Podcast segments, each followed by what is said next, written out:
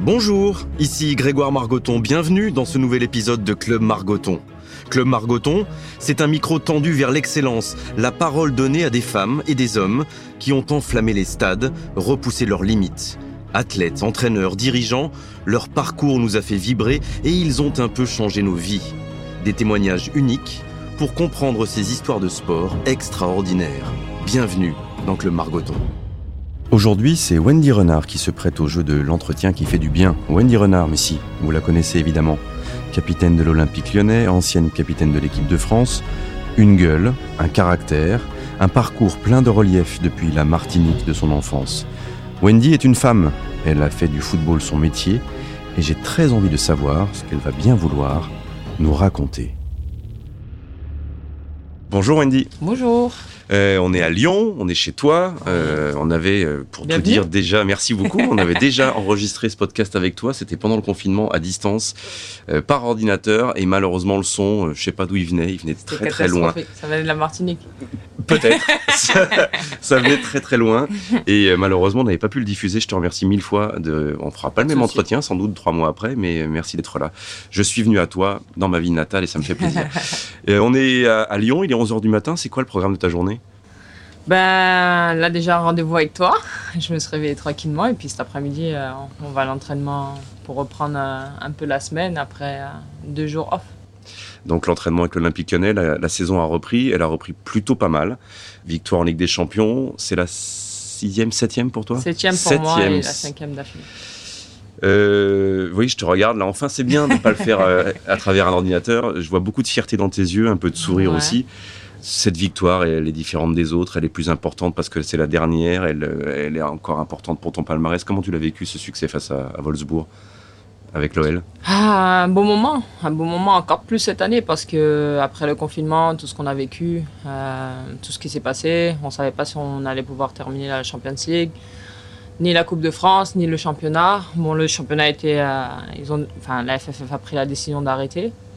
Derrière, on a su qu'on pouvait terminer la Coupe de France et la Ligue des Champions, donc euh, on s'est préparé et surtout le préparateur physique a, fait un très bon boulot pour euh, nous amener dans le Final 8 avec euh, voilà, être prête physiquement et pour défendre et surtout pour aller chercher notre titre en fait. Parce que c'est difficile, tout le monde a sa chance dans ces moments-là parce que ça se joue sur un match et t'as pas le droit à l'erreur. Donc euh, voilà, un très beau moment. Et... Tout le monde a vraiment sa chance dans ces moments-là. Je suis désolé, j'ai eu le sentiment cette saison qu'il y avait toujours un gros gap entre l'OL et les autres. J'ai presque le sentiment même que on dit que le foot progresse des, des, clubs en Angleterre, en Allemagne, ça a toujours été très fort, mais presque votre plus grand ennemi aujourd'hui, c'est le Paris Saint-Germain. Vous-même d'abord, tu me le souffles, et, le Paris Saint-Germain, même au niveau international Oui, oui, bah, c'est vrai que Paris, euh, d'année en année, elle, construit quelque chose vraiment de solide. Après, euh, nous, à partir du moment où on décide de mettre euh, les ingrédients nécessaires pour faire un, gros match, on l'a vu dans le Final 8, les deux premiers matchs, c'était pas top au niveau du jeu, surtout le premier. Après Paris, on a joué un peu plus, et contre Wolfsburg, on fait 45 minutes vraiment magnifiques. Donc, parce qu'on connaît l'enjeu et à un moment donné, on sait qu'il faut se bouger. Quoi. Enfin, on n'a pas. enfin, nous sommes les premières déçues quand on joue mal, donc euh, ça nous ressemble pas du tout. Donc on se remet en question et surtout on se pose des bonnes questions, on discute entre nous et, et on avance. Pour ceux qui suivent pas trop le football féminin, même de haut niveau comme la Ligue des Champions, euh, pourquoi Lyon est au-dessus à ce point-là? Est-ce que c'est simplement parce que vous êtes le rassemblement des meilleures joueuses possibles? Il y a d'autres gros effectifs que le vôtre? Pourquoi vous avez ce gros truc Je pense qu'on a l'expérience aussi. Euh, aborder, euh, je vais dire, le quart, demi-finale, euh, je pense qu'on a aujourd'hui l'habitude et on le prend sereinement, alors que peut-être qu'il y a d'autres équipes qui se mettent un peu plus la pression.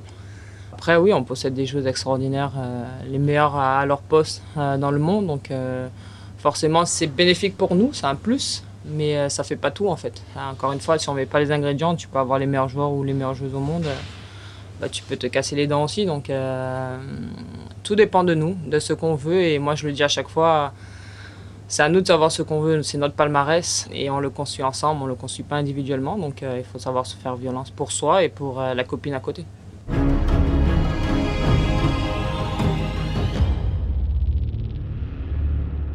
J'ai lu dans ta biographie, dans tes, déjà tes mémoires, que tu es né avec un ballon. Et tu me disais il y a quelques mois, je jouais dans le ventre de ma mère déjà au ballon. et ça veut dire quoi? Parce que moi, je jouais pas au ballon dans le ventre de ma mère. Je lui donnais des coups de pied en fait.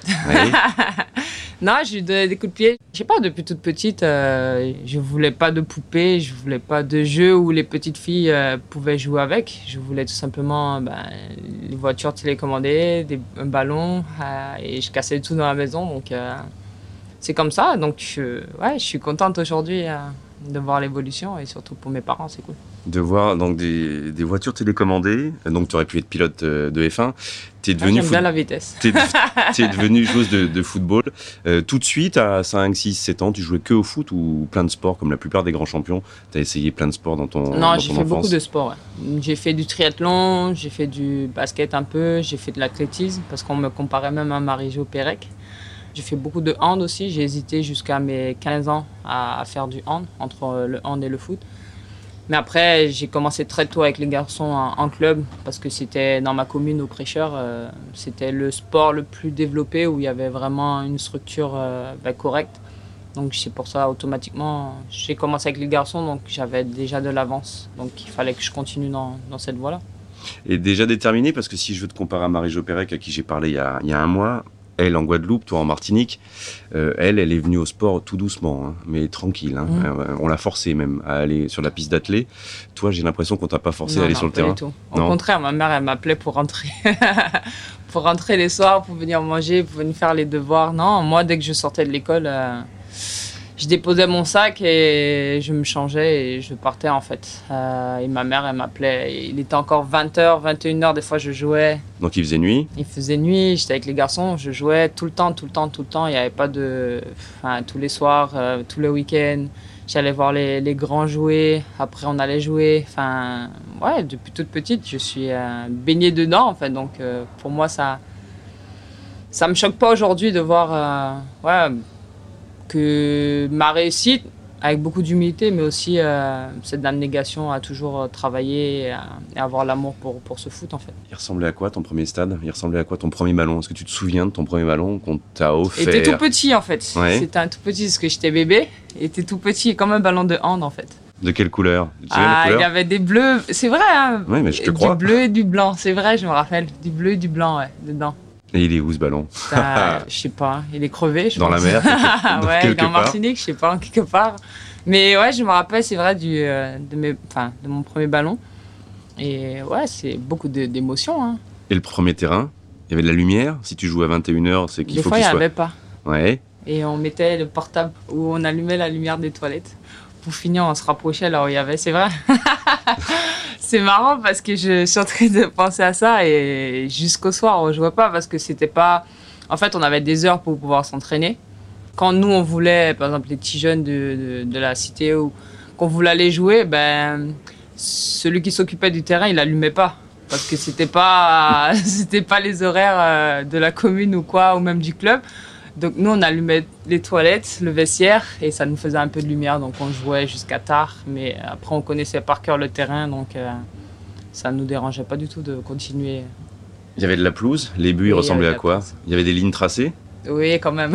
ah, mais moi, j'y suis pas, c'est toi qui. Non, non, oui, il y avait. Non, non, ben, c'était un vrai terrain de, de, foot. Après, on connaît les terrains aussi en Martinique. C'est euh, c'est pas des billards comme ici, mais euh, on avait de quoi jouer, surtout de quoi s'amuser, parce qu'à l'époque, euh, tu penses d'abord à aller prendre du plaisir avec tes copains et progresser euh, et t'amuser tout simplement les chambrer. Ouais, marquer des buts, pas en prendre. C'est ça en fait, c'est le plaisir. Et que des garçons tout de suite ou il y a encore. Ah, tout de suite Tu es la seule fille dès le début à 7, 8, 9 ans, 10 ans, 12 ans que la... Ah. Après, dans la commune, il y a eu euh, deux filles qui ont joué avec moi, mais plus tard en U13. Mais dès le début, ouais, j'étais toute seule. Et avec un statut particulier ou? Non, pas du tout. Parce que j'étais comme eux en fait. J'étais comme eux, j'étais un petit garçon manqué, donc euh, non, je voyais pas de, différence en fait. À cet âge-là, t'as pas de différence. C'est peut-être plus tard, quand tu grandis, encore aujourd'hui. À 15 ans, tu vois déjà musculairement, même en termes de puissance, les, les, les, jeunes sont déjà beaucoup plus puissants. À 15 ans, ils sont capables de jouer en, en professionnel. Donc, euh, tu vois la différence. Mais petit comme ça, oui, petite, euh, non, je vois pas. Je vois pas de différence. Et eux te traitent euh, comment Très comme- bien. Ah, j'imagine. Que tu protégée. les, tu les fais gagner déjà un peu ou tu es au ouais, niveau on de toute faisait façon des tournois. Oui, de toute façon, moi je le dis, les garçons ils t'acceptent. Si t'as des qualités, ils t'acceptent. Malheureusement, c'est dommage à dire, mais si t'acceptes, si t'as pas de qualité, bah, ils te disent euh, tu peux aller dans le but ou, euh, ou va sur le côté. En fait, c'est c'est comme ça parce que ils considèrent que enfin t'as un frein en fait pour pour eux et eux ils aiment pas ça. Donc euh, après, quand tu es une fille et que tu as de la qualité, bah, ils ont encore plus la rage parce que tu les dribbles et des fois ils passent pas, donc ça les énerve. Ils ont un peu, ils ont un peu une fierté, et un ego. J'ai l'impression que tu te souviens de scènes bien précises. De... Oui, oui, je me rappelle. Eh ben, tu vas nous raconter. Eh ben, tu vas nous raconter. Non, mais après c'est comme ça. C'est euh, des fois, euh, je me rappelle d'un match. On jouait à Bellefontaine, c'est la commune un peu au nord Caraïbes. Et en fait, il y, a un- il y a un gars, il est arrivé, j'étais en U13, je me rappelle plus, ou en Benjamin, je sais plus. On rentrait sur le terrain, en fait, et comme on alignés les, les deux équipes, et euh, en fait, je l'ai entendu dire en créole à son pote Ah, c'est bon, il y a une fille, euh, tranquille, on va, on va la passer, quoi. Je l'ai regardé comme ça et j'ai rien dit. J'ai dit ok, mais dans ma tête ça bouillonnait déjà en fait. Ça montait. J'ai dit mais lui il est malade. et en fait il montait, on est parti sur le terrain et premier duel, bah il passe pas. Le deuxième, ben il est passé, mais j'ai dit c'est soit le ballon, soit toi en fait. Donc du coup euh, ben, j'ai fait faute et il a commencé à s'énerver en fait. Et les autres ils sont venus et ils lui ont dit mais calme-toi. Enfin bref, c'est se sont énervés un peu. Et après, le, le troisième, il n'a jamais réussi à, à passer et ça l'a énervé. Moi, j'aimais tout le temps ça, en fait. À partir du moment où tu penses quelque chose, ben, je ferai tout sur le, terrain pour te montrer euh, autre chose, en fait. Et j'ai toujours été animé par ça, donc... euh, Et dans ces équipes-là, en moins de 12, de 13, t'es- tu débutes tous les matchs Oui. Ou le, le, le oui, coach même dit. euh, capitaine. Ah oui Ouais. j'étais capitaine euh, en Benjamin, j'étais capitaine en moins de 13 avec les garçons. Donc, euh, non, non, c'est. Oui, je débute tous les matchs. Euh, de toute façon, j'ai. C'était moi la première aux entraînements. c'est moi qui ramassais enfin, presque tout avec les gars. Enfin, on était, chez nous, on dit on est des chiens boules en fait. Depuis toute petite, je suis, je suis attiré par le ballon rond et ouais, par le foot. J'aime et j'aime encore aujourd'hui. Et une fille capitaine de 13 ans avec que des garçons, euh, c'était quoi ton rôle comme aujourd'hui à, à l'Olympique lyonnais? Tu leur parlais C'est toi qui faisais la motivation Non, d'avant-match C'est toi qui parlais dans le vestiaire Rien? À cet âge-là, tu parles pas beaucoup en fait. À l'arbitre? Euh, tu peux râler, oui. Ouais. Non, tu peux râler, mais c'est normal en fait. C'est à partir du moment où, où tu vois qu'il y a des choses qui. euh, des décisions un peu pas correctes, bah forcément c'est énervant, c'est frustrant. Mais après, à cet âge-là, tu penses pas à- comme un peu aujourd'hui où tu as vraiment des enjeux euh, qui sont majeurs. Tu penses pas à tout ça en fait. Tu penses à prendre du plaisir et après, s'il y a un truc qui va pas, forcément tu le dis, mais après en se le disant entre nous en fait. Il n'y a pas euh, un moment où, euh, où ça bascule, c'est-à-dire que tu te dis, tiens, je peux en, en faire un métier à 14, 15 ans, il faut, ça sera beaucoup plus tard? Déjà plus jeune, j'avais dit à ma mère qu'elle me verrait un jour sur le maillot bleu en fait. Tu avais déjà des exemples de filles, de femmes qui étaient devenues. euh, Malheureusement non, pas trop parce que c'était pas trop télévisé à l'époque. Euh, Mais tu savais que ça existait, qu'il y avait une équipe de France féminine. Je savais que ça existait parce que j'avais vu une Coupe du Monde à l'époque. Mais peut-être tu voulais être dans l'équipe de France des mecs aussi, non? Peut-être quand Oui, tu avais 12 ans, possible, si ça hein. se Non, trouve. mais c'est. Ben, en fait, c'est possible, oui. Je lui ai dit un jour, tu me verras sur ce maillot bleu, en fait. Donc Ouais. pour moi.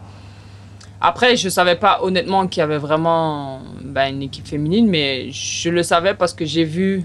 euh, je l'ai su plus tard, parce que j'ai vu euh, une Coupe du Monde où il y avait ben, Marinette Pichon et je me rappelle d'un lob qu'elle avait marqué euh, un peu des 25-30 mètres. Et soit c'était un match qualificatif pour une grande compétition, c'était pas récurrent de voir ouais, l'équipe de France féminine passer à, la télé comme aujourd'hui en fait. Donc euh, j'avais pas de visibilité par rapport à ça, mais en tout cas oui, j'ai à, à 8 ans, j'ai dit, j'ai dit à ma mère que après dire aujourd'hui que ouais, le recul c'est facile, mais j'étais déjà obsédé par ça et je voulais en fait. De toute façon, on me demandait ce que je voulais faire à l'école comme métier, je mettais ça donc euh, c'était, je sais pas, c'était un Tu l'écrivais comment? Footballeur avec Footballeuse. un. Ah, Je mettais. Important. Footballeuse professionnelle, c'est vrai. déjà footballeuse. Ouais, Les références à ce moment-là, pour toi, c'est plus Zidane, Thuram et cette génération-là? C'est ça. Parce que c'est eux qui passaient régulièrement. Euh, bah ouais, Zizou, Thierry Henry, euh, mm. Makelele, Vira. Voilà, c'est des joueurs avec qui ben, ouais, j'ai beaucoup regardé, admiré. Et ça fait plaisir aujourd'hui de voir que j'ai eu cette chance de porter ce maillot quand même.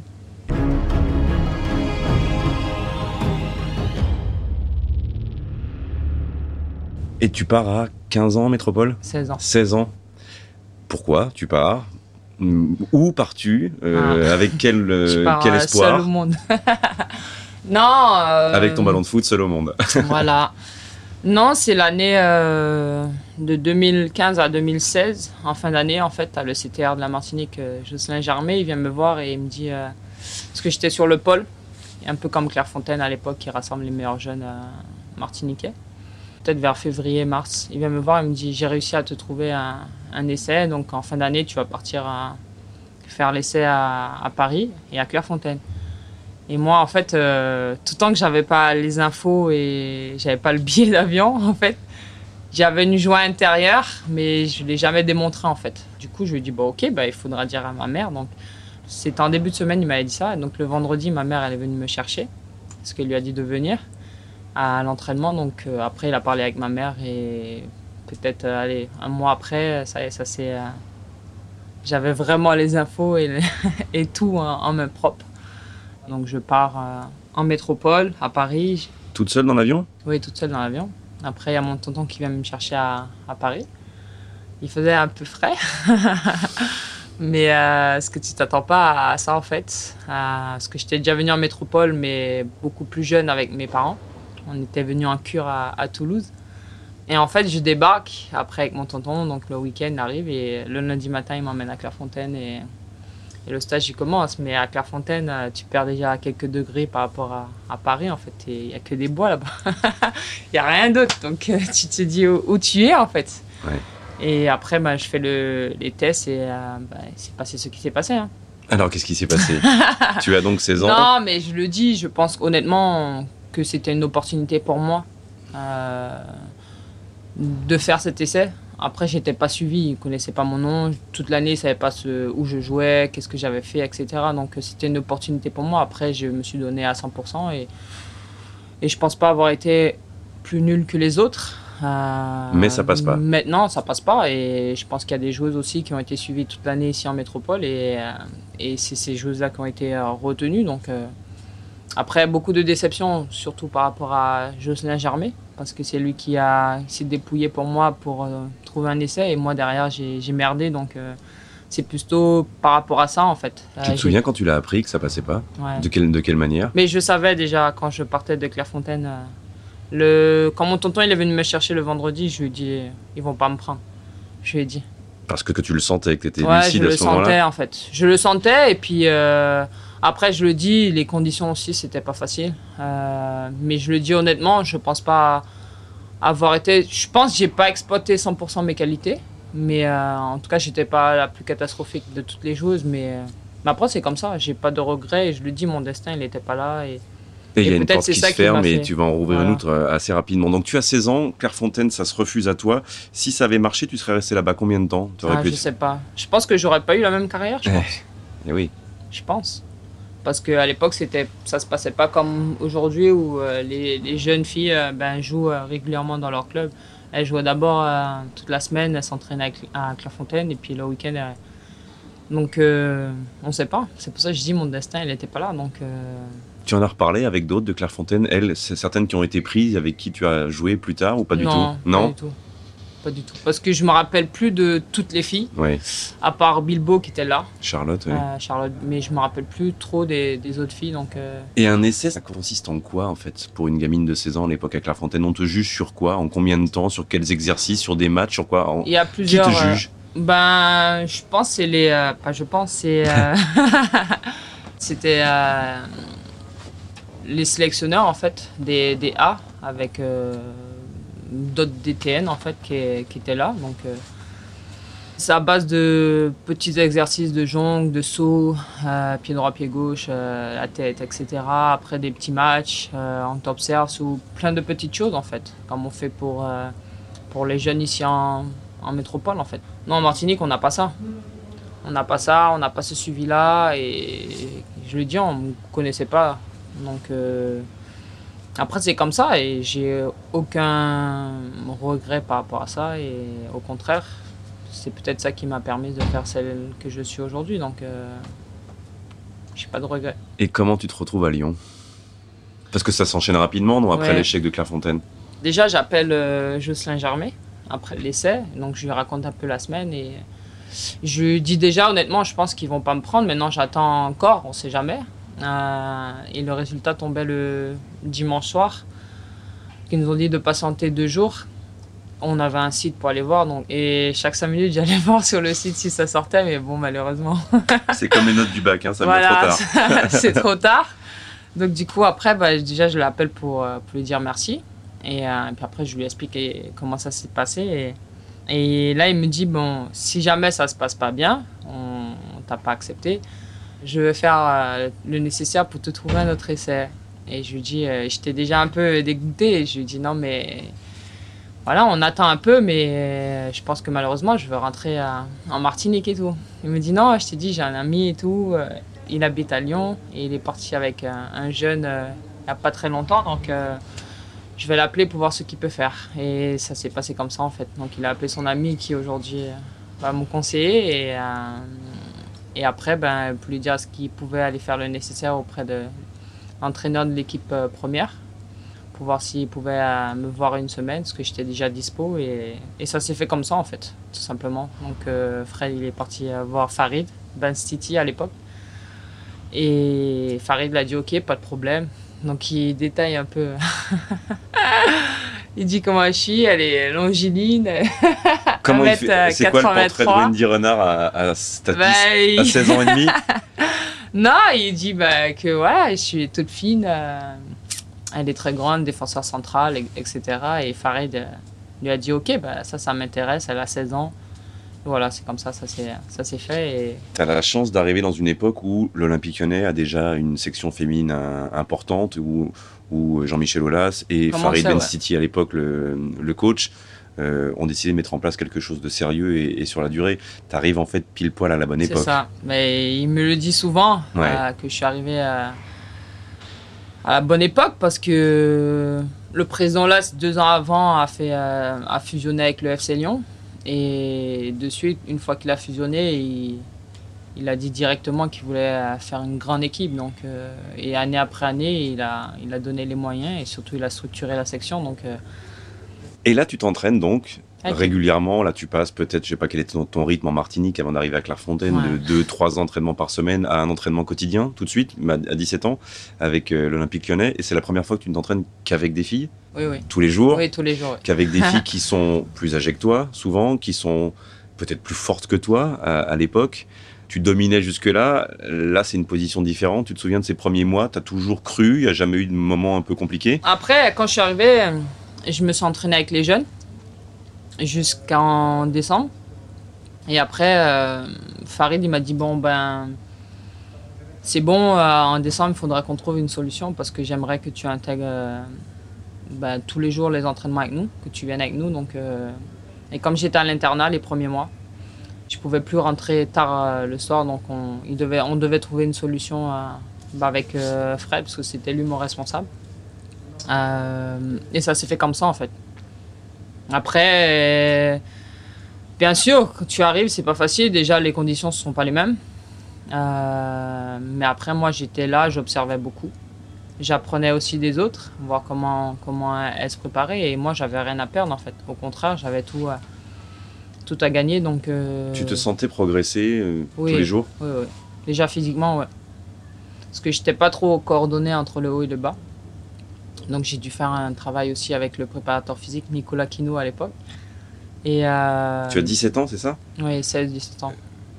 17, on va dire, l'année où j'ai intégré. Et ton corps change encore un tout petit peu, non, en 17 ans, ou c'est terminé Là, as juste. Non, euh, ça change, j'ai pris encore des centimètres. Musculairement aussi, j'ai pris, parce que j'étais vraiment frêle. si on peut dire ça, j'étais toute euh, mince. Je me souviens des premières photos où Wendy Renard à l'Olympique Lyonnais. J'étais toute mince. Mais après, c'est comme ça. Donc, euh, il y a un travail qui a été fait aussi avec moi, aussi de la patience. Parce que moi, j'étais impatiente quand je suis arrivée. Mais après, Farid a su être patient avec moi et, surtout me dire voilà, qu'on a le temps, il faut travailler et, que ça va venir. Donc après, j'ai eu la chance de faire aller deux, trois matchs lors de la première année. C'est pour ça que j'ai gagné ces titres-là. Et puis après, l'année suivante, j'ai joué beaucoup plus. Et dans ces moments-là, les débuts à l'Olympique Lyonnais, tu es à l'internat, tu dis Est-ce que tu as autour de toi, euh, quand tu finis la journée d'entraînement, euh, des proches, de la famille euh, Tu as jamais craqué? Jamais à un moment donné, tu t'es dit c'est trop compliqué Tu n'as jamais pleuré? À l'internat, des moments tu te dis, surtout quand il fait froid, tu te dis mais qu'est-ce que je fous là en fait? Et parce qu'il fait froid, je me rappelle en pleine nuit il y a une alarme de, déclencher, donc euh, il fallait descendre, mais il faisait hyper froid et tout le monde était là avec sa couette. Et moi, je me dis, mais qu'est-ce que tu fous là, Wendy, en fait? Et ouais, bah après, tu te dis, t'as pas le droit de te plaindre, en fait, parce que c'est moi qui ai décidé de partir et de faire euh, bah, du football euh, mon métier, donc il fallait que je me donne les moyens. Après, j'ai été bien accueilli par Johan Hartok et Fred, donc j'étais pas dépaysé plus que ça, même si je rentrais que le week-end au début. Mais à partir du moment où j'étais dans la maison euh, tous les jours, c'était euh, beaucoup mieux et après je me sentais de mieux en mieux. Mais euh, c'est sûr qu'il y a des moments où, où tu te poses des questions. Tu te dis est-ce que tu as bien fait de venir ou... C'est quoi la différence entre une équipe, d'être la seule fille avec une équipe de garçons à 15 ans au prêcheur et d'être une fille parmi que des filles à 17 ans dans l'Olympique Lyonnais? C'est le même sport, mais j'imagine pas du tout la même bah, approche. déjà, on n'a pas les mêmes délires. on n'a pas les mêmes délires. Donc, euh, sur ça aussi, j'ai dû apprendre beaucoup. Mais après, nous, on aime bien rigoler, la musique. Enfin, il y a plein de petites choses. C'est. Après, les garçons, quand ils ont un truc à te dire, ils, ils passent pas non plus par quatre chemins. Et des fois, ça peut venir aux mains, mais dix minutes après, c'est fini, en fait. Et voilà, après, il y a plein de choses où c'est différent. Mais après, le, mon but premier, c'est que je suis arrivé à l'Olympique Lyonnais et je me suis dit, euh, c'est à moi de savoir ce que je veux et de me donner l'opportunité et les moyens d'y parvenir. Donc euh, c'était pas facile tous les jours, mais dans la vie rien n'est facile. Hein.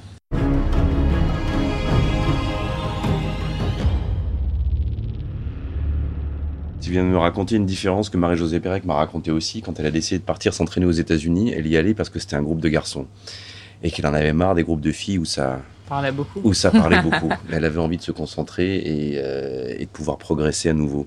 Euh, c'est un cliché, ça, de se dire que les garçons, comme tu l'as dit, sont plus francs, euh, ils vont et après c'est réglé, et que les filles parlent beaucoup, et que c'est pas facile à gérer, ça Je sais pas si c'est un cliché, mais en tout cas, c'est sûr que les filles, on est plus regardantes, en fait. Alors que je t'ai dit, avec les garçons, tu peux avoir des problèmes avec eux, ben, ils vont te dire les choses, ça va partir peut-être loin. Et après, cinq minutes après, c'est fini en fait. Tu joues, ou bien le lendemain, tu reviens et tu joues au foot en fait. Alors que là, ça peut traîner avec les filles euh, un jour, deux jours, trois mois, quatre mois, et ça en finit jamais. Donc, euh, après, moi, je, à partir du moment où j'ai cerné ça, j'ai fait ma vie en fait. Donc, euh, je venais aux entraînements, c'était d'abord pour progresser et pour que moi, je puisse avancer. Et après, ce qui se passait à l'extérieur. On entend que ton entraîneur s'appelait Farid à l'époque, Ben Stiti. Tout l'encadrement est masculin pratiquement. Tu te disais à l'époque, à 17 ans, ouais, en fait, c'est normal que les coachs soient que des, que des mecs, ou tu disais, oui, pourquoi ce ne seraient pas des femmes? Et tu pensais que ce seraient des femmes un jour? Je me suis jamais posé cette question. Franchement, hein, je prends ce qu'il y a en fait. C'est pour moi, euh, j'ai toujours dit en fait, si tu mérites le poste, il n'y a pas de souci en fait. Maintenant, si tu es pas bon ou tu es pas bonne, euh, bah, faut partir en fait. C'est tout simplement ça. Donc, euh, je me suis jamais posé la question. Après, je suis arrivé à l'OL, il y avait Farid. Euh, Farid m'a accepté comme si j'étais sa fille. Encore aujourd'hui, on a de très bonnes relations. C'est quelqu'un qui a su me donner aussi la confiance dès le début euh, et surtout me bouger quand il fallait aussi. C'est une relation qui se crée, une relation honnête, sincère. Et dans une famille, tu peux être des fois pas d'accord avec ton papa, mais tu respectes, tu sais que c'est ton papa en fait. Et pour moi, Farid, c'était comme ça. Donc, euh, encore aujourd'hui, je le dis, on a une très bonne relation et il est très fier aussi de, de moi et je l'oublierai jamais. C'est lui qui m'a donné ma seconde chance, donc euh, je l'oublierai jamais. Tu arrives à 17 ans donc à Lyon. Est-ce que tu es la seule fille de la Caraïbe? La, seule fille, la seule fille noire, noire dans le groupe ou pas? Non, dans le groupe noir, non. Mais euh, quand je suis arrivée, il y a une Réunionnaise qui est arrivée quelques mois après en fait, donc euh, ça va. On est, on s'est un peu retrouvé un peu, Océane Kairati, je me rappelle. Non, et puis moi, on partageait bon moment, mais. Euh, ah, tu me disais il y a quelques semaines que tu n'as pas été victime de clichés, mais on, on me disait que tu étais un peu nonchalante. Ah oui, oui, bah oui, ça c'est. Je me rappelle, mon conseiller me disait euh, on peut te reprocher tout ce qu'il y a, mais je veux pas qu'on te reproche de la nonchalance. Euh, après, à partir du moment où, on te prévient déjà, tu fais tout. C'est le premier truc que tu as dans la tête, dans la tête en fait. Donc, moi, je faisais attention à ça. Après, c'est un peu naturel. C'est les gens, ils ont tendance à voir, on va dire, la dégaine euh, naturellement et à, à penser que c'est de la nonchalance. Mais Antilles, on est, on est comme ça, on est tranquille, on est, on est zen, on est posé. Donc, euh, mais j'ai tout fait en fait pour pas qu'on me reproche ça. Donc, euh, je pense pas qu'on me l'a reproché beaucoup de fois. Tu sentais qu'on pourrait te le reprocher longtemps oui, bon, Je pense que par moment, oui, hmm. on aurait pu. On aurait pu me le dire. Et en tout cas, c'est un cliché qu'il y a, ça c'est sûr, euh, quand tu sors des îles, à dire que tu es nonchalant ou nonchalante. Donc, et ça, malheureusement, il faut que nous, entiers, on arrive à, changer ça. Mais surtout, il faut que ici, ben, être patient et surtout comprendre en fait notre manière aussi de vivre. Parce que je le dis, on arrive ici, pour nous, c'est même si on est français, mais c'est quand même un choc parce qu'on vit pas du tout de la même manière en fait. Et c'est pas du tout euh, la manière de vivre. C'est comme les métropolitains qui partent vivre en vacances en Martinique, ou dans les îles, c'est la même chose.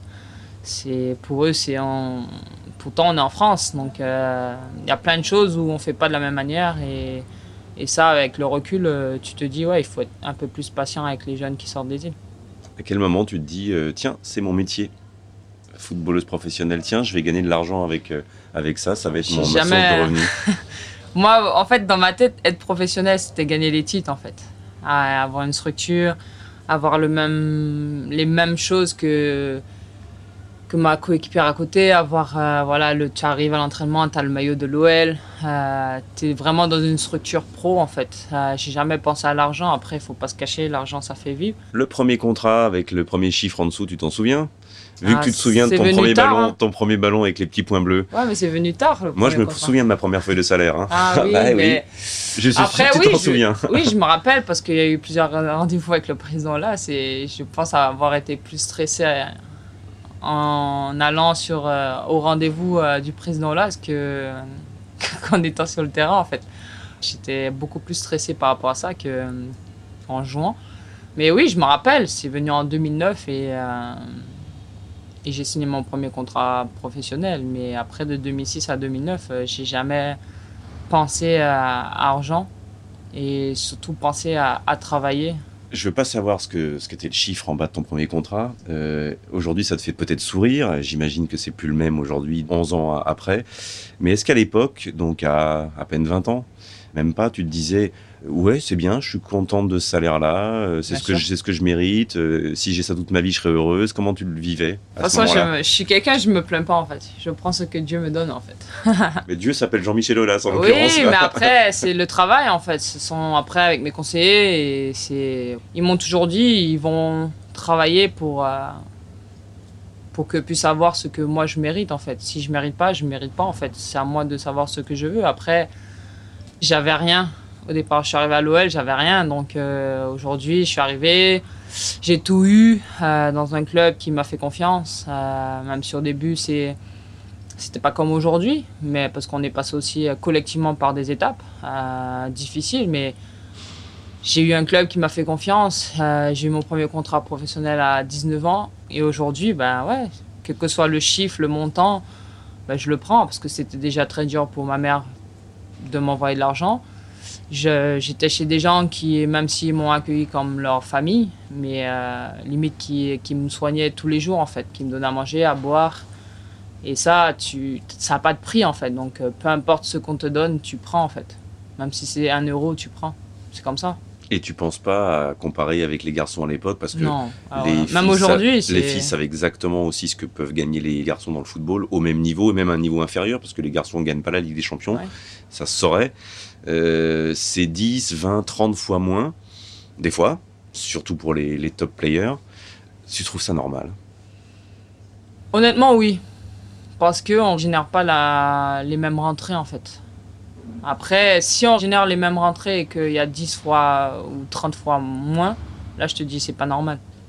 Mais aujourd'hui, d'où on part, si on peut pas, et encore en 2006, on n'était pas connu, on fallait tout construire. Et après, en 2009, on a eu le premier contrat. Le président s'est battu sur énormément de choses pour avancer, euh, on va dire, la D1. Après, on a gagné la Ligue des Champions, ok, mais on regarde, on prend juste l'exemple de la Ligue des Champions, on gagne le trophée, les garçons ils gagnent. Et combien on donne aux garçons C'est pas possible. Donc, euh, même au niveau des maillots, des sponsors, aujourd'hui, bon, la section féminine à l'OL a beaucoup plus de sponsors, mais à l'époque, on n'avait on avait rien en fait. Donc, euh, pour moi, c'est normal. Je le dis souvent, et Dieu merci, on a déjà en fait. Parce qu'il y a encore des pays en Europe, même dans le monde, qui n'ont pas ce qu'on a en fait. Après, maintenant, dans 10, 15 ans, 20 ans, 30 ans, on verra comment ça va évoluer. Mais en tout cas, on peut pas faire marche arrière maintenant qu'on est dedans. Donc, euh, ça ne peut qu'évoluer dans le bon sens. Mais il faut que ça suive. Moi, ce sujet, pour moi, il est clair dans ma tête. Tu peux pas réclamer la même chose, même si tu gagnes des titres. Parce qu'encore une fois, il faut rester lucide. En termes de sponsors, euh, de vente de maillots, de billets, etc., c'est pas les mêmes rendements. Donc, euh, après, bien sûr, tu aimerais gagner plus d'argent, mais je le dis personnellement, en tout cas, je suis très heureuse de ce que je gagne et je remercie déjà le Seigneur pour ça. Et médiatiquement aussi, c'est pas le même traitement. La petite euh, polémique d'après Ligue des Champions il y a quelques semaines contre Wolfsburg et le journal L'équipe qui choisit de mettre un, du cyclisme en une et en bandeau, comme on appelle ça, juste la victoire de, l'Olympique euh, et des filles contre Wolfsburg. Tu étais triste, tu étais déçu, tu as compris. Qu'est-ce que ça t'a fait de ne pas vous voir en une de, l'équipe alors que vous veniez de gagner la Ligue des Champions? Bien sûr, ça fait débat parce que je peux comprendre que on aimerait nous voir. Si tu fais la une, c'est encore plus beau, plus le cinquième d'affilée. Mais encore une fois, on revient toujours au rendement en fait. Moi, tout ce que je peux dire dans ce truc, c'est que le titre, je l'ai à vie en fait. Le, la une de l'équipe, tu l'as une fois. Sauf que le titre de Champions League et les cinq fois d'affilée, ça restera à vie dans, sur mon palmarès. Donc après, c'est encore une fois, nous, ce qu'on peut rapporter, c'est pas la même chose. Mais je pense honnêtement, peut-être qu'on le mérite aussi parce que c'est beau ce qu'on a fait. Personnellement, le titre, il restera dans, sur mon palmarès et la une, euh, je l'ai pas sur mon palmarès. Donc, euh. Mais tu la sens un peu plus, même si c'est la loupe, ça, grossit beaucoup des réseaux sociaux, cette opposition un peu homme-femme en ce moment, euh, et, dans le sport, de la place des femmes dans, le sport, du traitement des performances des femmes dans le sport. Je t'ai parlé de polémique, mais surtout il y a des champions qui sont exprimés après ce choix éditorial de l'équipe mhm. en une. certains pour dire que c'était, ou certaines, que c'était scandaleux, d'autres pour dire oui, c'est scandaleux, mais voilà pourquoi. voilà, c'est des impératifs aussi économiques pour l'équipe. tu es loin de tout ça ou tu sens qu'avec le temps, avec euh, la maturité, tu vas, tu vas avoir dans les années qui viennent une voix qui va porter par rapport à ce débat-là? Tu, tu, as envie d'y rentrer aussi un peu dans ce débat-là? Je pense pour les sportifs qui sont en activité aujourd'hui et qui gagnent des choses et qui peut-être vont savoir que demain, sous ces sujets-là, tu vas encore en avoir beaucoup plus en fait, euh, beaucoup plus de visibilité et peut-être que elle, surtout individuellement, parce que nous collectivement on est quand même bien, mais individuellement elle aimerait plus. Après, tu as des débats des fois, euh, bien sûr, il faut continuer à se battre et c'est dommage que nous, femmes, euh, il faut toujours se battre, avoir des résultats pour être au devant de la scène, alors que par moments les garçons, ils n'ont pas besoin de ça et mais on revient toujours économiquement en fait. Le problème il est là. Il est, on parle argent en fait. Le problème il est euh, visibilité. Et pour moi c'est ça. Si tu as un sport aujourd'hui, le tennis, on prend l'exemple du tennis. Les tennis quand elles ont commencé, les femmes elles étaient moins des garçons. Et aujourd'hui c'est la même chose. Et il n'y a pas de, on met plus Nadal ou on met plus Caroline Garcia ou peu importe. C'est tout le monde sous le même pied. C'est parce que financièrement ça génère la même chose en fait. Euh, et c'est sur ça qu'il faut qu'on arrive à percer. Mais c'est simplement sûr, économique, Wendy. Euh, quand tu compares au tennis, j'ai l'impression que ça fait très longtemps que dans la tête des gens, hommes ou femmes, euh, au, tennis, il y a finalement pas de différence. Le foot, ah oui, non, mais c'est quand même non, c'est pas un sport un peu différent du tennis, c'est un peu le bah dernier bastion masculin et, bah après, ça va prendre beaucoup de temps pour les femmes. Il faut continuer à changer les mentalités déjà, je pense, parce que même si on a beaucoup évolué il y a encore malheureusement des, des, hommes qui ne veulent pas du foot en fait, féminin. C'est tout. Et qui ne prennent même pas le temps de regarder ou quoi que ce soit. Tu, l'entends ça, des fois Mais je peux Euh, l'entendre, tu peux ne pas aimer un sport, il n'y a pas de souci. Mais on te demande juste de respecter en fait. Et dans un stade, tu as entendu des choses euh, de spectateurs qui, euh, Oui, qui sûr. sortaient des, des énormités sur les femmes, sur le le, rôle de la stade, femme. sous les réseaux, ça, ça se lâche. Ça se lâche. Après, je peux comprendre, tu n'aimes pas, tu n'aimes pas. Rentre à ta- dans ta cuisine, tu peux comprendre. C'est Rentre dans ta cuisine, tu peux comprendre. Bah écoute, c'est comme ça, c'est la vie. Moi, je veux pas, si tu n'aimes pas quelque chose, je veux pas te forcer à aimer en fait. C'est toi, c'est pas moi. Maintenant, si je te demande juste de respecter, moi je peux ne pas aimer un sport, mais je respecte. La personne travaille, la personne se dépouille, la personne se fait mal, se fait violence. Et aujourd'hui, on demande ça, mais je pense que si déjà, de nos homologues euh, masculins, si déjà il y a, il y a un peu plus de considération, et on le voit par exemple en Angleterre, euh, comment elles ont annoncé la liste euh, pour la Coupe du Monde. Euh, t'as David Beckham qui fait des vidéos, t'as as des grands joueurs qui font en fait. Et je pense que déjà le respect il doit venir pour moi de là en fait. Mais si t'es pas respecté par tes homologues masculins, c'est compliqué de Ça a dire. progressé en France, ça, le, le respect ou la, la considération Bah, des, des footballeurs masculins par Les rapport aux joueurs que tu côtoies, oui. Les joueurs que tu connais, oui. Si je discute avec euh, pas mal, oui. Mais après, j'ai pas non plus euh, l'opinion de tout le monde et enfin c'est pas ce que je cherche non plus. Je m'en fous en fait ceux qui pensent. Mais je pense que pour l'évolution du football féminin déjà en France, il faudrait déjà que ça passe par là en fait. On entend aussi chez certains fans de foot, donc masculins aussi au départ, euh, délaisser le foot masculin parce que euh, trop d'argent, trop de polémiques, trop de mauvais comportements sur le terrain, de mauvaises images pour les gamins, et d'aller vers le foot féminin pour, euh, On a déjà pour retrouver un peu un foot d'origine, quoi, un foot plus Ouais. sain. Euh, tu penses qu'il y a encore cette différence entre les hommes et les femmes aujourd'hui, que les filles se comportent différemment? Et est-ce que Oui, tu vois malheureusement, euh, je donne presque mon avis là, euh, les femmes se rapprocher un peu des hommes, petit à petit? Forcément, il y a des comportements qui se rapprochent, forcément. De part, euh, encore une fois, tu as, l'argent qui commence à arriver pour les jeunes. Peut-être tu as des jeunes qui ont très peu de matchs, mais qui pensent déjà qu'elles sont euh, déjà arrivées au plus haut niveau.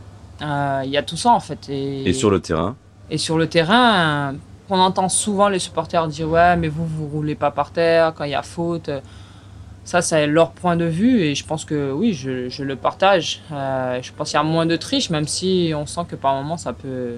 Tu te rapproches un peu de ce qui peut se passer au niveau des garçons, mais c'est sûr que il faut qu'on arrive tout simplement à, à continuer, nous, les, les femmes, à, persévérer, à travailler et pour espérer encore plus de, respect. C'est trop important en fait. Euh, le plus important, c'est ça, c'est le respect de, de ce qu'on fait. Et tu peux ne pas aimer, critiquer ou quoi, c'est- ton choix, mais juste respecte en fait, parce qu'on travaille au- autant que les garçons pour pouvoir gagner et se donner l'opportunité de remporter des titres. Donc, euh, juste ça.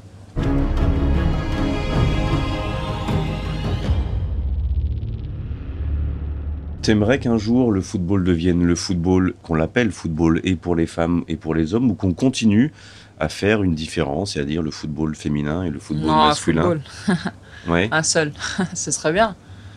Même nous, on rentre dedans, mais c'est vrai que c'est c'est un débat que j'ai aussi euh, régulièrement avec euh, bah, mon conseiller qui me dit euh, faudrait que j'arrête de dire football féminin, Mhm. dire football joué par les femmes. C'est vrai que déjà de faire cette distinction-là, pour moi, c'est ouais, Et pourquoi ce serait pas une fierté de se dire oui, on joue au foot comme, comme les hommes certes, mais on joue, on y joue différemment, avec un esprit différent. Je suis pas sûr que le- ce qui s'est passé par exemple lors de PSG Olympique de Marseille cette année, euh, c'était- ça puisse ça puisse se passer avec des femmes sur un terrain. Peut-être que je me trompe. Non, pas, pas autant quand même. non, ça peut pas se passer, non, c'est pas possible. De Après- cet esprit-là, cette violence, euh, sans doute ces insultes. Euh, T'en as été victime, toi, dans ta carrière de, de comportement de, de- Sur de- le terrain Ouais. Non. Non, non. Non, non. Après, des propos racistes, il y a, une co- coéquipière en, équipe de France qui a été victime de ça, mais d'un supporter extérieur. Mais non, sur le terrain, c'est, c'est rare d'en venir aux mains, en fait. Je pense que ça n'a pas sa place sur le terrain, en fait. Les garçons, il y a tellement d'enjeux, il y a aussi le, côté médiatique qui fait monter un peu la pression. Euh, les garçons, ils arrivent et dans la tête, sont déjà blindés, en fait. On parlait de ce match, c'était ouais, c'est pas une bonne image. On parle de- des 22 acteurs, ils sont tous conscients, je pense, malheureusement. Tu pensais quoi après la Coupe du Monde 2019 en France? Tu pensais que ça allait donner un coup de boost euh, On est un an et demi après, il y a la crise du Covid qui change effectivement tout ça en, plus. Tu as l'impression que le football pratiqué par les femmes a fait un, bond en avant ou, pas? Euh, Ou tu pensais que ça serait que le coup de projecteur serait encore plus fort? Ouais, moi je pensais. Ouais. Je pensais que ça allait être encore plus fort. Après, je euh, je suis pas dans les instances pour voir l'évolution. Mais en tout cas, moi, sur le terrain, même s'il y a beaucoup plus de, jeunes qui ont été prendre leur première licence, etc. Mais euh, pour moi, c'est pas assez en fait. Et quand je regarde euh, surtout ce qui se fait à côté de nous, en Espagne, ben, l'année prochaine, tout le monde est professionnel. La D1 comme la D2. En Italie, pareil. ça va pas tarder. Et nous, l'avance qu'on avait, j'ai l'impression qu'on est en train de, de, perdre en fait. Peut-être les bonnes décisions n'ont pas été prises au bon moment. Parce que derrière l'Allemagne à l'époque, je me rappelle quand je suis arrivé, c'était les États-Unis, l'Allemagne, et tu avais la France. Pendant de nombreuses années, l'Allemagne et la France en Europe bah, se sont tenues à tête. Aujourd'hui, tu as l'Espagne, l'Italie, maintenant l'Angleterre qui arrive très fort avec l'euro chez elle. Et les clubs professionnels français qui sont en crise et qui font des choix. Et en général, les premiers choix, c'est n'est pas pour la section féminine du club. Non, oui. Après, ça, ça oui. c'est Moi, je trouve ça vraiment dommage, en fait, d'avoir perdu le temps d'avance qu'on a eu. Et, et on sait que c'est difficile déjà de tenir une équipe masculine. Donc, euh, c'est vrai qu'il y a des présidents qui vont pas se casser la tête sur une équipe féminine. Mais, euh, mais après, encore une fois, je dis, les décisions n'ont pas été prises au bon moment et, ou n'ont pas été bien prises au bon moment c'est dommage parce qu'encore une fois, on n'avance pas en fait. C'était bien de se dire en 2019 qu'on a été regardé par 10, 11, 12 millions de personnes sur, sur, TF1. J'ai vu tout à l'heure là les chiffres. c'était beau encore. C'était beau et je pense qu'il y a encore pas mal de personnes qui ont pu découvrir euh, bah, ce football-là. Mais le quotidien, c'est le championnat. Et sur ça, bon, après, il y a eu le Covid qui a quand même freiné beaucoup de choses, faut pas se le cacher, mais je pense que dans la volonté, il faut qu'on fasse encore beaucoup plus pour faire avancer euh, les clubs, pour donner des moyens, pour structurer. Euh, même aujourd'hui, on a la chance d'être télévisé par, euh, par canal. Même des fois, les terrains, il faut avoir une structure pour, en termes de visibilité, donner envie aussi au public de regarder, de rester derrière sa télé pendant 90 minutes. Si on reste devant la télé alors que le ballon il roule à peine, euh, tu n'arrives pas à faire trois passes, tu n'arrives pas à faire un jeu long parce que c'est catastrophique, tu changes de chaîne. Je suis désolé, mais moi je change de chaîne si c'est catastrophique. Donc c'est ça qu'il faut. Je pense qu'il faudra avoir un, un, tableau de bord et, qu'on le respecte en fait. Et peut-être que l'image de l'équipe de France soit un peu meilleure. Pour l'instant, vu de loin, c'est un peu brouillé. Malheureusement, le prochain objectif, ça a été reculé d'un an. L'Euro 2021 est devenu Euro 2022. Avec la crise du Covid, ça paraît loin. Euh, ce qu'on a entendu des Bleus, c'est pas simplement les, qualifications qu'on bien repris, c'est euh, et surtout Sarah Boidi, la gardienne de l'Olympique Lyonnais, qui, ne va pas en sélection pour l'instant euh, et qui, on le sent, est, soutenue par la plupart de ses coéquipières et à Lyon et en, équipe de France. On sent que c'est un peu compliqué en ce moment et que l'après Coupe du Monde est compliqué. Bah, à partir du moment déjà qu'il y a un échec, c'est compliqué. Il y a beaucoup de choses qui se sont passées. C'est difficile en fait. À un moment donné, il faut. Je le parlais encore de décision, mais euh, on a cette fierté tous les jours de travailler au quotidien et quand on a l'occasion de porter le maillot de l'équipe de France, euh, bah, c'est pour faire honneur en fait. Moi, je sors de très loin et c'est pour moi une fierté en fait de le porter à chaque fois. Et, et c'est vrai que quand on parle de Sarah qui a arrêté, c'est que faut pas que ça arrive en fait. C'est pas normal qu'on puisse euh, arrêter la sélection en fait.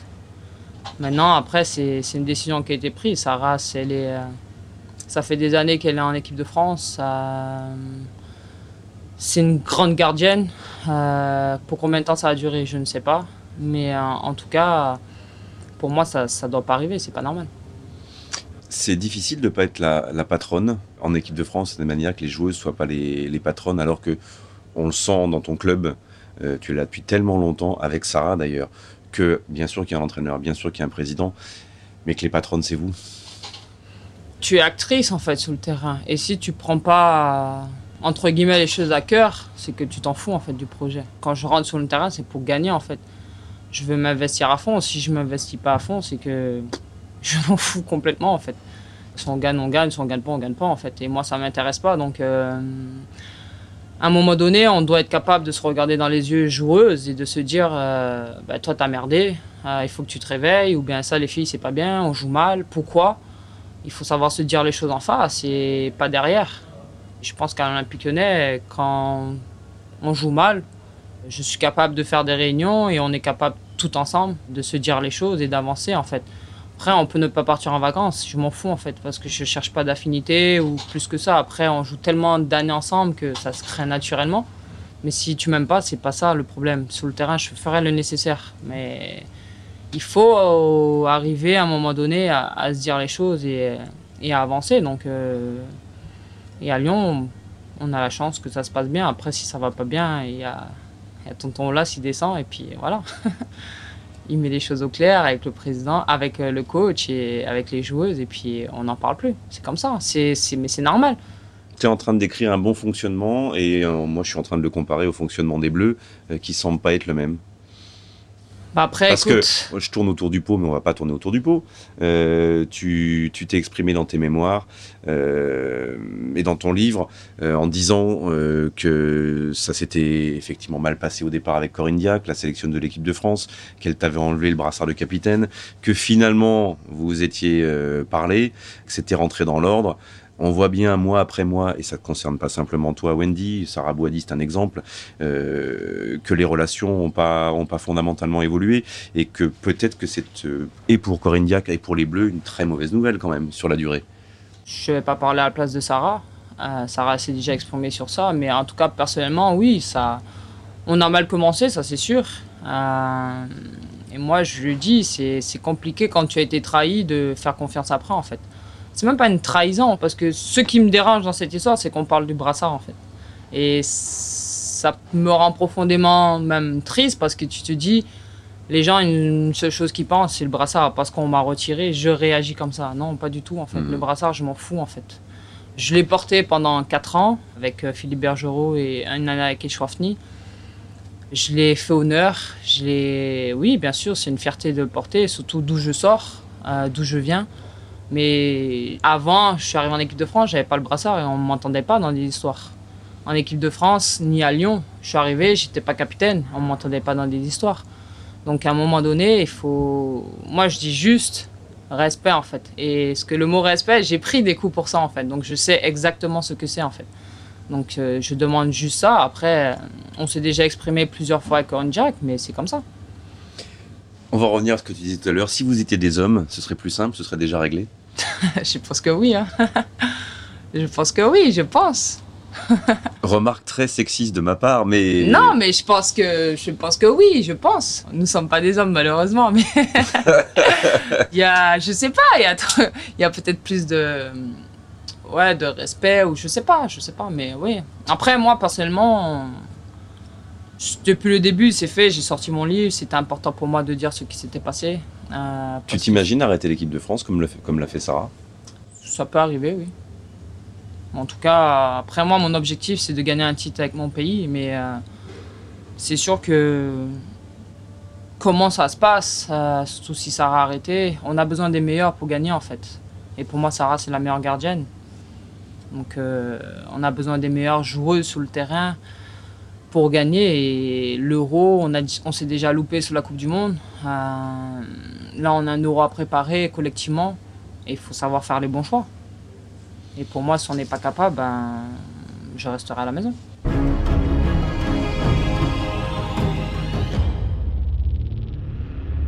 On va parler de l'Olympique Lyonnais et de toi. tu es en contrat jusqu'à quand l'Olympique Lyonnais et puis on va terminer Il me reste euh, encore deux ans. Deux ans. Est-ce que tu veux faire comme l'un de tes héros un des modèles, mais encore une fois un modèle masculin. Paolo Maldini qui est resté toute sa carrière avec le Milan AC. Est-ce que c'est ton ah, idée C'est le président Las qui a imaginé ça. Mince Il a dit. Je serai donc le, porte-parole du président Olas. Tu imagines ça ou, ou, comme tu viens de le dire pour l'équipe de France, oui, je peux arrêter un jour, tu peux te dire, tiens, pourquoi pas aller jouer aux États-Unis, pourquoi pas aller jouer en Angleterre euh, une ou deux années pour voir autre chose avant d'arrêter? Oui, c'est, ce sont des questions que je me pose. Parce que je l'ai dit, j'aimerais bien maîtriser euh, l'anglais avant la fin de ma carrière correctement. voilà, aujourd'hui, je sais que je suis dans un très grand club, le meilleur en Europe, voire au monde. Je suis sous contrat, c'est pas du tout euh, l'envie de partir, mais euh, juste l'envie d'aller gagner ailleurs en fait. Et d'aller faire comme ça pouvait se faire à une époque, une demi-saison MLS pour revenir au ciel olympique lyonnais. Certaines l'ont fait, Amandine Henry entre autres. On a la chance aujourd'hui, le président a, acheté un, club là-bas, donc euh, on a la chance. Maintenant, il faut voir comment ça va se moduler en fait. Parce que pour parler anglais, c'est bien, un petit stage de six mois, c'est pas mal. Oui, bah oui. À Seattle, c'est bien, c'est la, la, côte ouest, c'est agréable. Mais honnêtement, tout est possible. Tout est possible. Après, je l'ai dit, le président est au courant et j'aimerais bien partir pour voir ce qui se passe aussi un peu ailleurs et comme j'ai dit continuer à gagner parce que c'est ça qui m'anime en fait. Et quand tu te retourneras et que tu verras tes 7, 8, 9 Ligue des Champions, tes 13, 14, 15, 16 titres de championne de, de France et donc un palmarès qui n'aura pas d'équivalent ni chez les femmes ni chez les hommes, tu en feras quoi? Tu sais ce que tu vas faire derrière. Tu vas retourner, euh, tu restes en métropole, tu restes à Lyon, tu deviens maire de Lyon, euh, tu deviens présidente de la Fédération française de, de, football. Tu... Alors là, non. À quoi tu penses, à quoi tu penses le matin euh, Non, je pense en à... te coiffant en me... je me Devant la glace. si, si, ça t'arrive de te coiffer. honnêtement, je pense que je resterai dans le, dans le foot. après, je l'ai dit, j'aimerais bien aider déjà les, les jeunes au pays. Parce que je le dis, on a énormément de qualité, malheureusement, on manque de structure. Donc euh, voilà, pourquoi pas. Retourner vivre en Martinique? Non, pas vivre, mais euh, mettre des choses en place et faire des allers-retours, c'est cool. mais après, ouais, j'aimerais bien, pourquoi pas entraîner et aider, euh, bah, aider les jeunes. Ça peut être ça, ça peut être être aussi un dirigeant du club. Il y a plein de choses qui, où je peux faire. En tout cas, c'est sûr, rester dans le sport, c'est ça qui, qui m'intéresse le plus. Défenseuse centrale, euh, oui, ça peut devenir sélectionneur, un défenseur central. Avec un peu de temps, ça peut arriver. Je pense qu'avant ça, il y a des étapes. il y a des étapes à pas griller, mais euh, oui, tout est possible dans la vie. À partir du moment après que, une fois que j'aurai pris euh, la décision, si vraiment le terrain m'intéresse, ben j'irai à fond en fait. J'aime la compétition, j'aime euh, aussi les risques, donc euh, ça en fait partie. Donc après, mais après avec beaucoup d'humilité aujourd'hui, j'ai encore euh, quelques années devant moi avec la grâce de Dieu, donc on verra bien, on verra bien où ça m'amène. Mais t'inquiète pas que je travaille déjà sur sur tout ça. J'imagine bien. Merci Wendy. Merci à toi. Merci d'avoir écouté Club Margoton. J'espère que vous aurez pris autant de plaisir à écouter cette interview que moi à la réaliser. Si cet épisode vous a plu, n'hésitez pas à mettre des étoiles ou à commenter. Rendez-vous dès la semaine prochaine pour un nouvel épisode de ce podcast, Club Margoton.